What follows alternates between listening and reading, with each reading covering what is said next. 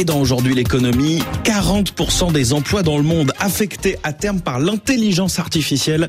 C'est la conclusion d'un rapport du FMI paru cette semaine et dont on vous a déjà parlé sur RFI. Bonjour Nathanaël Vitran. Bonjour Julien. Bonjour Julien. Nathanaël, dans un secteur en particulier, c'est déjà une réalité très concrète, celui du jeu vidéo. Oui, tout à fait. La particularité de cette industrie, c'est qu'elle se situe à un carrefour où travaillent ensemble plein de corps de métiers différents et que tous, ou presque, sont déjà affectés par l'intelligence artificielle. Pour faire un jeu vidéo, il faut des artistes, des illustrateurs qui vont dessiner, mettre en image le jeu, des auteurs qui vont rédiger l'histoire, les dialogues.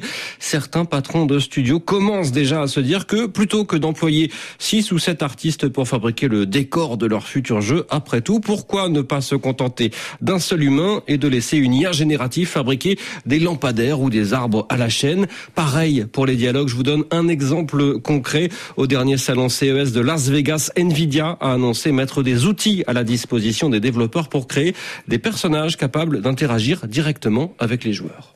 Hey Nova, it's good to see you. How are things? Things are fantastic. Just secured a juicy contract with Zenith and Sons. La démonstration sous contrôle évidemment, mais la promesse c'est que rien n'a été écrit à l'avance. Les studios chinois NetEase et Tencent, mais aussi le français Ubisoft ont déjà signé, mais ce sont loin d'être les seuls à vouloir capitaliser euh, sur l'IA. Et la profession, qu'en pense-t-elle? Bah, Les développeurs forcément sont inquiets. La promesse des patrons de studios, c'est de détacher leurs employés des tâches ingrates, mais la réalité de cette industrie, c'est qu'elle a licencié en 2023 comme jamais auparavant, malgré des profits là aussi records. Les plus inquiets, Julien, ce sont les comédiens qui prêtent leur voix, parfois leur image aux différents personnages de jeux vidéo. L'acteur spécialisé Zicalton a lancé un avertissement. Si vous scannez votre visage pour un jeu vidéo, lisez très attentivement le contrat avant de signer. Pas de problème pour céder les droits de votre image pour un rôle ou même un jeu en particulier, mais faites attention à ne pas céder les droits de votre image indéfiniment. Ce serait vraiment très grave.